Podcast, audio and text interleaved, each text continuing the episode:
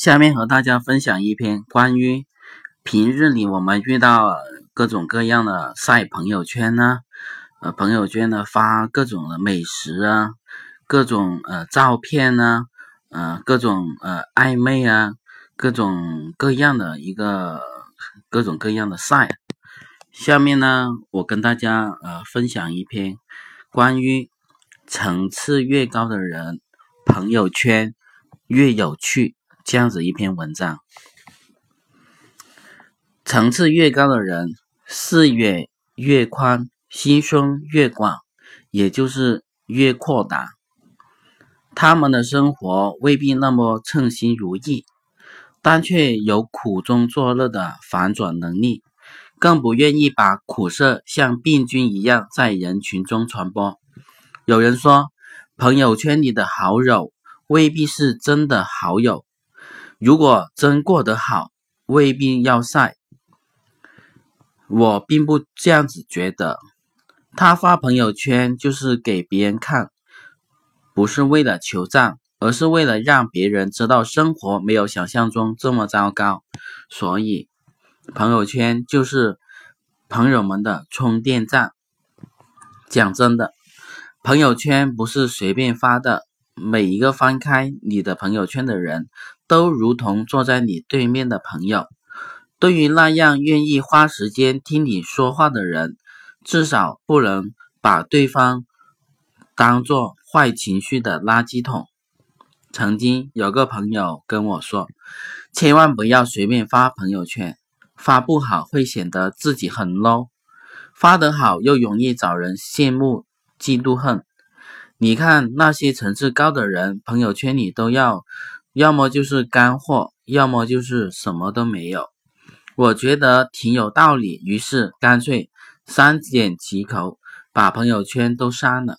可是这几年认识了很多有学问、高层次、修养好的一些偶像，我却发现他们的朋友圈里什么都有：满世界跑马拉松，带着儿子做甜点。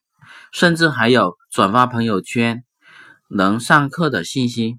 有一次，我问了一个知识型 IP 大 V，自己都呃这么公开呃诚恳的告诉别人自己去上课，不会让别人觉得很捞吗？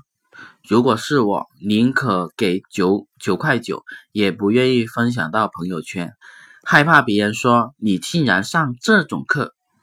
他说。你这是不相信自己的判断能力啊！你想上课，必然是觉得有价值，有价值的东西当然应该让更多人的知道。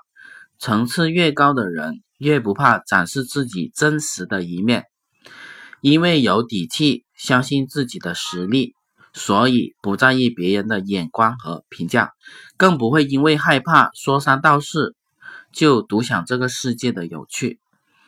独乐乐不如众乐乐，众苦苦不如独苦苦，是他们对待朋友圈的一个态度。所以，我现在就是肆无忌惮的在朋朋友圈晒狗啊，晒美食。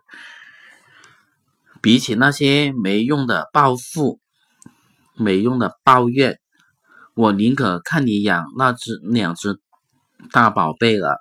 朋友圈不是了解一个人唯一的方式，甚至不是一种最好的方式，但它是一种最直接的方式。经常有人问我，那些朋友圈里都有趣的人都是怎么练成的？首先，你得是一个有趣的人，有趣的这件事是装不出来的，你得从改变思维模式开始，不要一遇上事就被情绪给吞没。而是第一时间想想有什么解决办法，更不要试图在朋友圈里求安慰。情绪不好的时候，一个人待会，等找个朋友好好倾诉等等。其次，你得活出自己的样子，不要别人说这件事情显得很 low，就放弃让朋友知道好玩的事。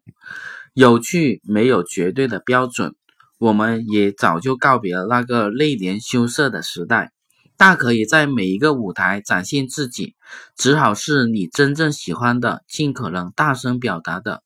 想来，这两者都是相辅相成的。没有实力，自然没有随心所欲的底气。处处要想着怎样子不让自己跌份，不要让自己看瞧不起，看出所谓的破绽。